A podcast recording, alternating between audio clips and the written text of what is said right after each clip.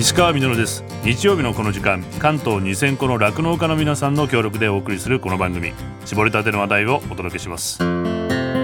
石川みデイリーライフをお聞きのえー、リスナーの皆さん須藤と申します。石川さんお久しぶりです。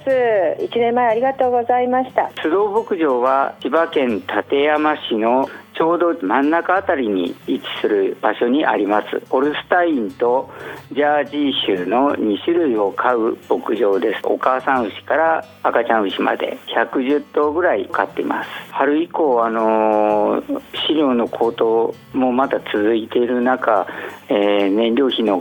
高止まりっていうか、まあ、高騰、えー、あと電気代の方も上がったっていう形で今年の夏を迎えてすごく猛暑が続きまして扇風機の増量だとか電気代がやっぱりかさむけどやっぱり回し続けないと牛さんが暑さのために死んでしまうっていう形であとは夏バテのために給与量を増やしたいんですけど、えー、餌を食べられない状況も続いて近隣の酪農家並びにあのうちの牧場でも残念ながら数と熱中症にかかったりだとかで、えー、亡くなった命がいくつかある。そんなような感じの中今を過ごしています。けどやっぱりあの9月を迎えてあの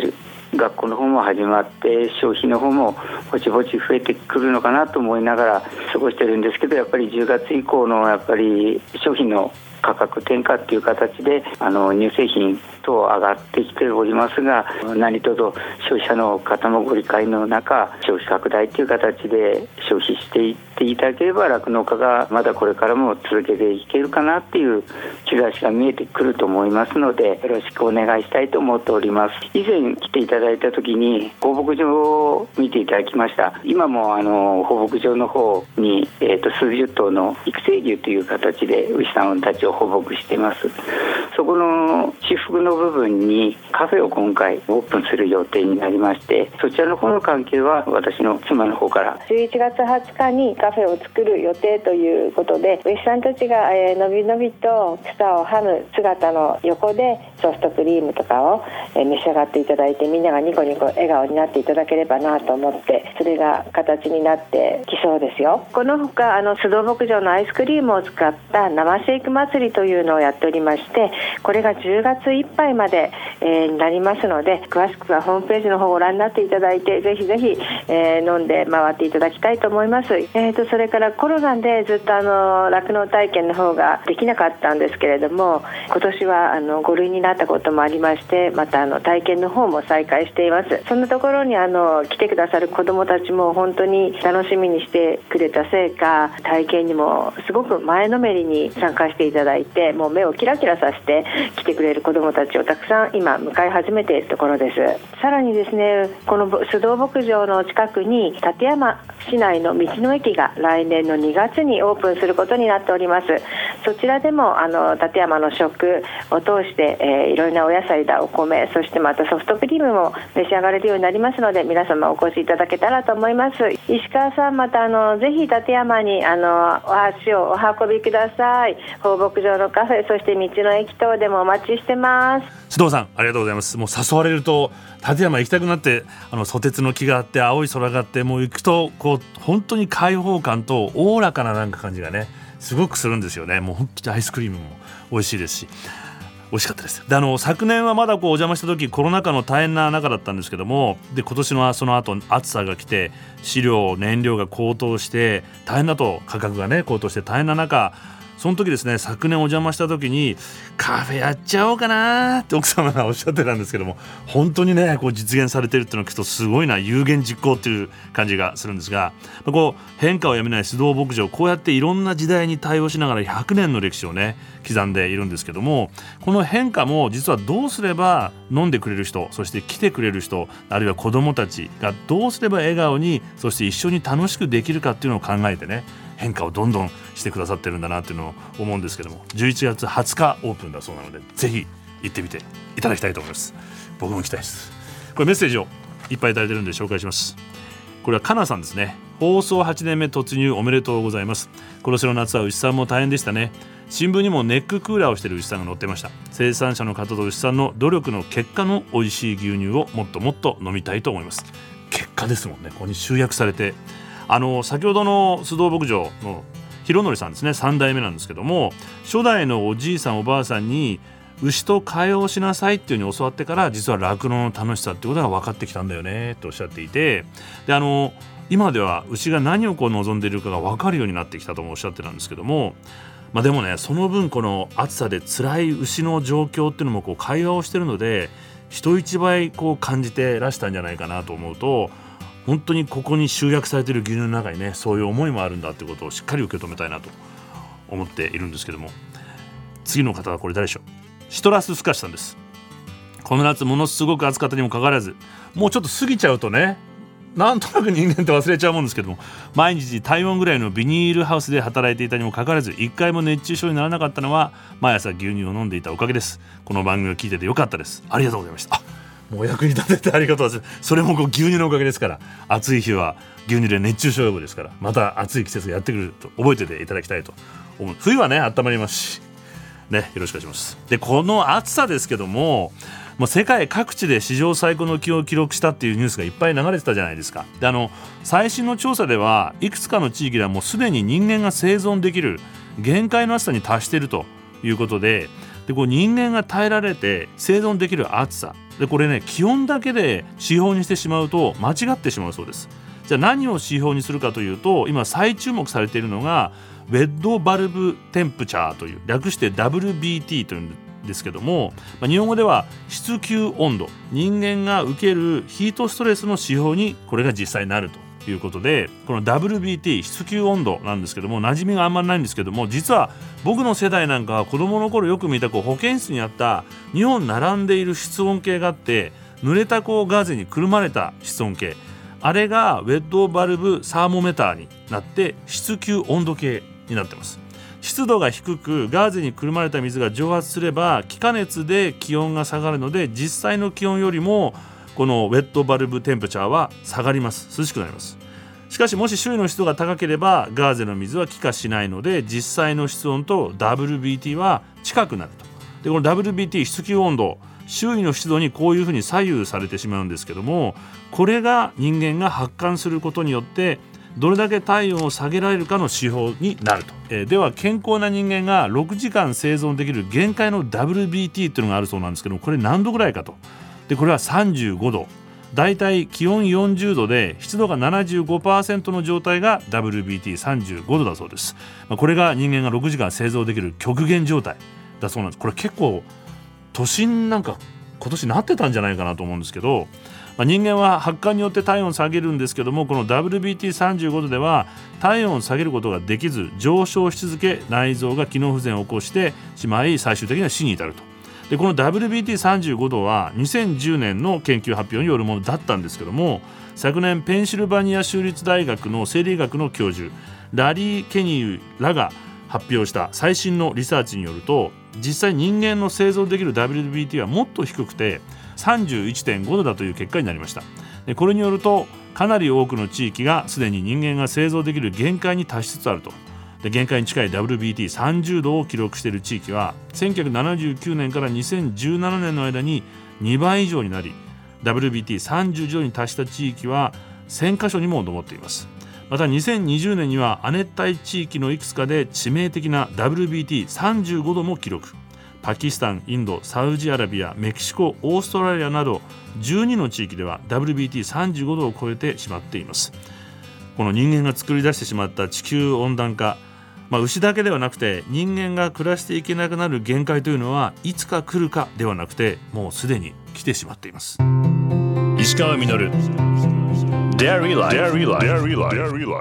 上がやってます。デイリーライフ3週目になりますが今週もこの方をゲストにお迎えしています。日本酪農教育ファーム研究会事務局長でホワイトボードミーティング認定講師でもある横山博美先生です。今週もよろしくお願いします。よろしくお願いします。何ですか？まずホワイトボードミーティングファシリテーション。私があのファシリテーションということをやってるのがあるんですけど、はいはい、えっ、とまあ話し合いの進行の技術なんですよね。で今まではみんなで一つの答えを見つけていこうという時代だったんだけれども、ねはい、今今子どもたちもタブレット持って答えを簡単に検索したりはいはいはい。見つけられちゃうし、うん。あと価値観もすごく多様になってきた中で、はいはいみんなで答えを見つけ出していかないといけない時代に変わってきた。うん。やっぱりそこに話し合いの技術とかそういうのがないとやっぱなかなか進まないしそう。で、その技術の一つがいろいろあるんですけどホワイトボードミーティングっていうのなんですね、うん。ホワイトボードで書きながら話し合っていくので、何話し合ってるかがこう見える化しているから、うんうん。話し合いを深めていく特徴があってで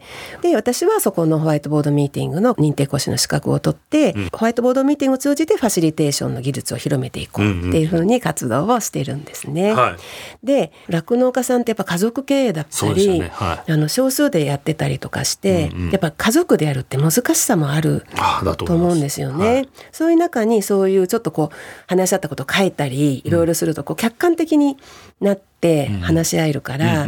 そういう酪農家さんの現場にそのホワイトボードミーティングっていうかファシリテーションの技術があったらいいなっていうふうに思って、ん。今ちょっと試験的っていうか愛知の清水牧場さんのところに、はい。あの牛の場の方なんですけど、うん。あの月に1回、まあ、なるべく短い時間で30分ぐらいの時間でそれを話し合いをしていくっていうのをやってるんですね。やってきてるんですよね。であのちょっと話戻るんですけども、はいはい。それであの学んだことを 子どもたちがこれに感動したんですけども、ええ。まずえさっき言った絵を描いたりとかはいはい。写生大会もあったりとか、あの搾乳体験したことを研究発表みたいなのしてるじゃないですか。うんあのその時のね校長先生すごかったと思うんですけど、はい。教育課程っていうのに残してくれて毎年やるようになったんですね、この小泉牧場探検を。うん。で私が関わった時はそんな風に舞台で発表したりとか、はいはいは体育館にブースに分かれて、はい私はこのなんていうのかな小泉さんの仕事について発表しますとか、こっちは牛乳について発表しますとか、うん。餌について発表しますとか、ん。そういうふうに分かれて発表するいろんなことをやりましたね。ちっちゃい字でびっちりみんなこの模造紙に。そうですね。ね牛と人間との関わりとか。はいそうそう。本当に始めたこう BSE の問題があって餌の問題が出て、はい。小泉牧場の牛の食べてる餌は大丈夫ですって PR 子供たちがねしたんですよ。私たちが保証しますって。そうそうそうそう。もう。一番の保証ですよね子供たちだからそういうの子供たちが地域に発信してくれたりもしましたね。でこれですねやっぱり小泉さんの一日を自分の一日と比ちゃんとべ表にしてそれはね社会科の勉強であの町の人の仕事っていうのがあったので牛乳が届くまでを予想しカードを並べて話し合う。そんなこともしましたね。でもね 面白かったのは、はい。小泉さんの一日の仕事の流れ、はいはい。私も知らなかったから、はいはい。いや僕つも中休みの10時半ぐらいに、うん。あの明日はこういうことでお願いしますって電話するとなかなか電話出てこない。はいはい。忙しい時間ですよね。いやあのねもう朝の仕事あおがあって休みかちょっと仮眠取ってる時間だったんですよ。そういうのもね子供たちが調べてくれて分かって。あとあれですね。まさにこの酪農家の数が減ったわけ、そして小泉牧場が残ったわけで、当時の練馬の写真とね。今のこの変化町がどんな風に住宅化していくかっていうですね。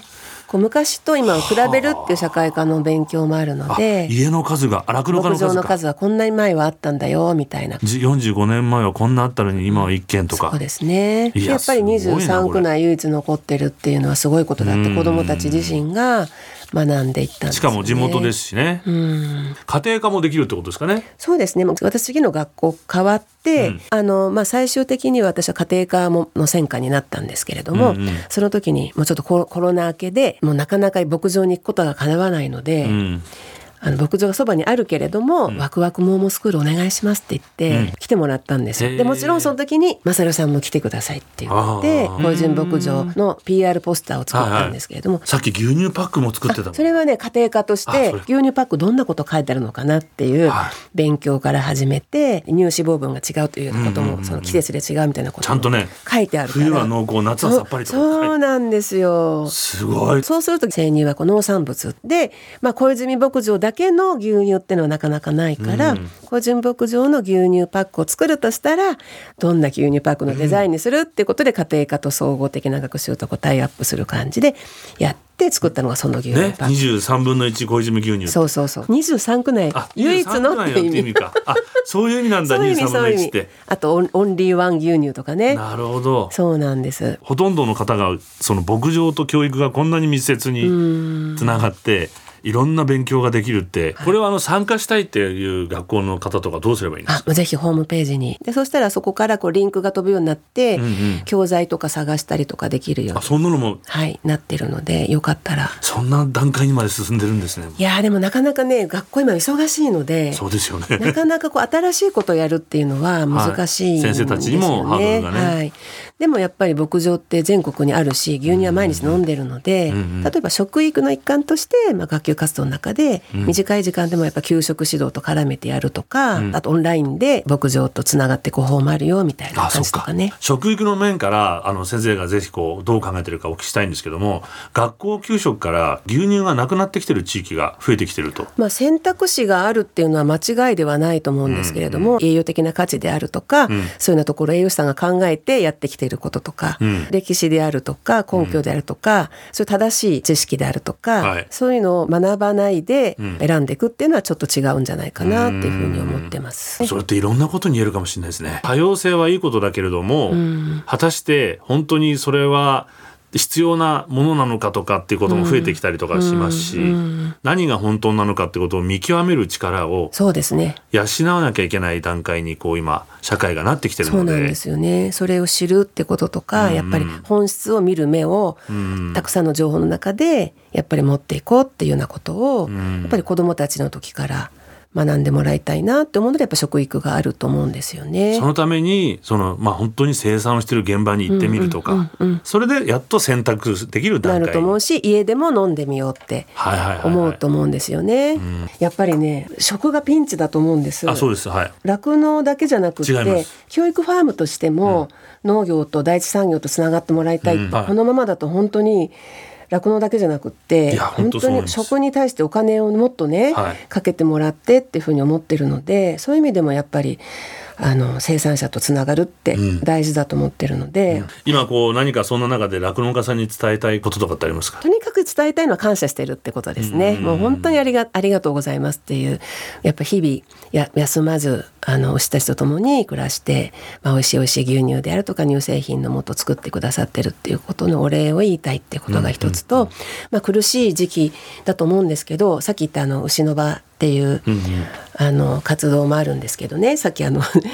清水さんと、えー富澤さんと、いあの須藤さん牧場の原さんとあと今加わって北海道の足立さん夫へ婦とあと富山の青沼さそん今はい。5人5軒の酪農家さんと一緒にやってるんですけど、はい。やっぱり横につながっていく、うんうんうん。例えばこのラジオを通じて通じてとか、なんかつながっていってお互いにこうなんかしていこうっていうような場をねうん。作っていくっていう牛の場の5人の人は生産者と乳業メーカーであるとか、うん。いろんなとことこうつながっていこうっていうことをしようとしているので、大変な時こそつながっていって。支え合って、うん、ってことと、こういう時だからこそ開いて、ん。牛乳の価値っていうか酪農の価値をぜひこう見せてほしいなって思います、ね。小泉さんもそうだったわけですもんね。最初は中傷されましたけど、ねそう。開かれて。そうこの間行った時も道を通った親子連れがふっとこう立ち寄って、うん。入り口のとこの子牛をね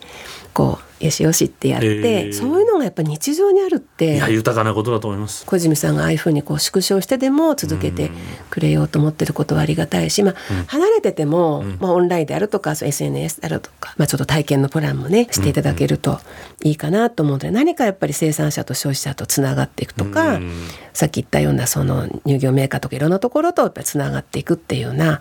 形のこうチャレンジを、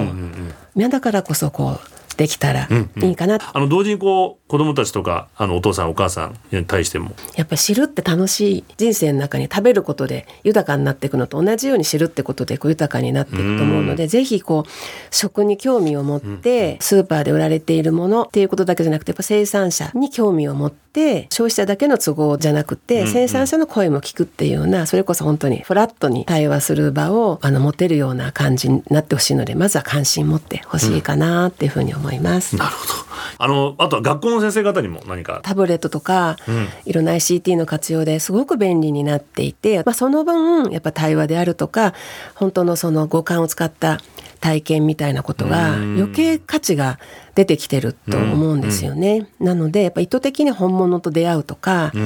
いうようなことが必要になってくると思うので、もうぜひぜひ今忙しいと思うんですけれどもちょっと夏休みに先生たちがまず牧場行ってみようかなとか、そういうとこで関心もやっぱり持ってもらってそれを子どもたちに伝えてもらうとか、はい、なんかやっぱり本物を大事にするっていうところは忘れないでいかないといけないっていうかむしろ価値が上がってると思うので、うん、そういうところを大事にして一緒に進んでいけたらいいなっていうふうに思っています。わかりました。まだまだお聞きしたいことが尽きないんですが時間となってしまいました。石川稔デイリーライフ日本酪農教育ファーム研究会事務局長でホワイトボードミーティング認定講師でもある横山博美先生をお迎えしました。三週のあたり楽しい話ありがとうございます。ありがとうございました。またぜひいらっしゃいませ石川稔 Dairy Life. Dairy Life. 石川稔がやってまいりましたデイリーライフこの番組では皆さんからのメッセージをお待ちしております。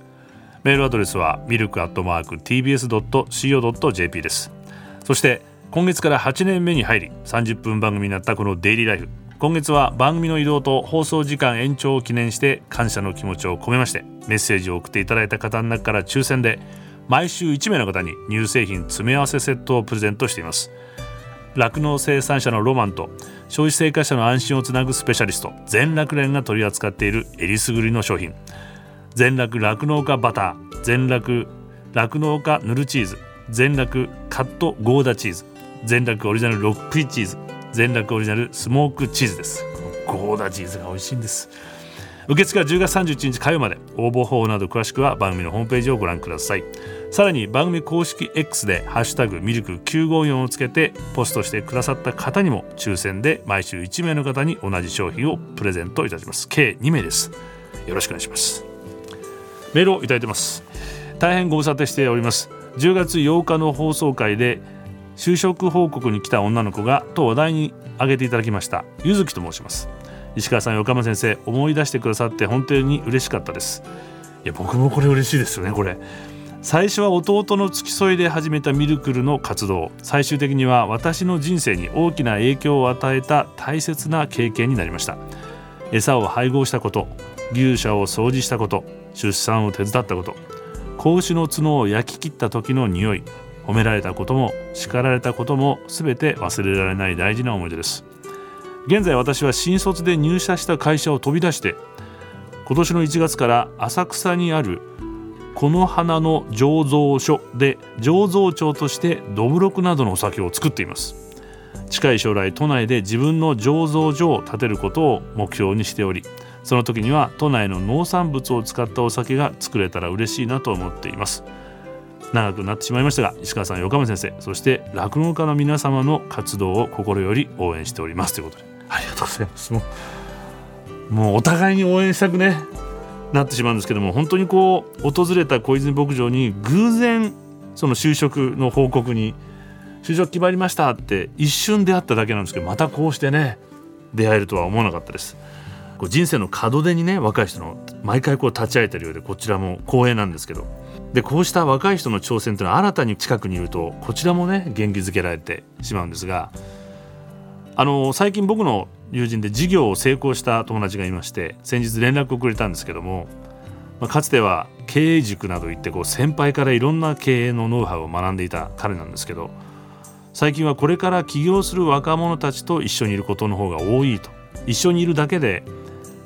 新鮮なこう刺激を受けるんだと自分は逆にまだまだだなっていうふうに思うんだよねっていうふうに言っていました。僕の大好きなこのヘンリー・デビッド・ソローという人がいるんですけどもその人の言葉に我々は今なお成長しつつある子供でなくてはならないのに早くも小さな大人になっているというものがありました子供たちを見習ってデイリーライフもまだまだ成長していきたいと思います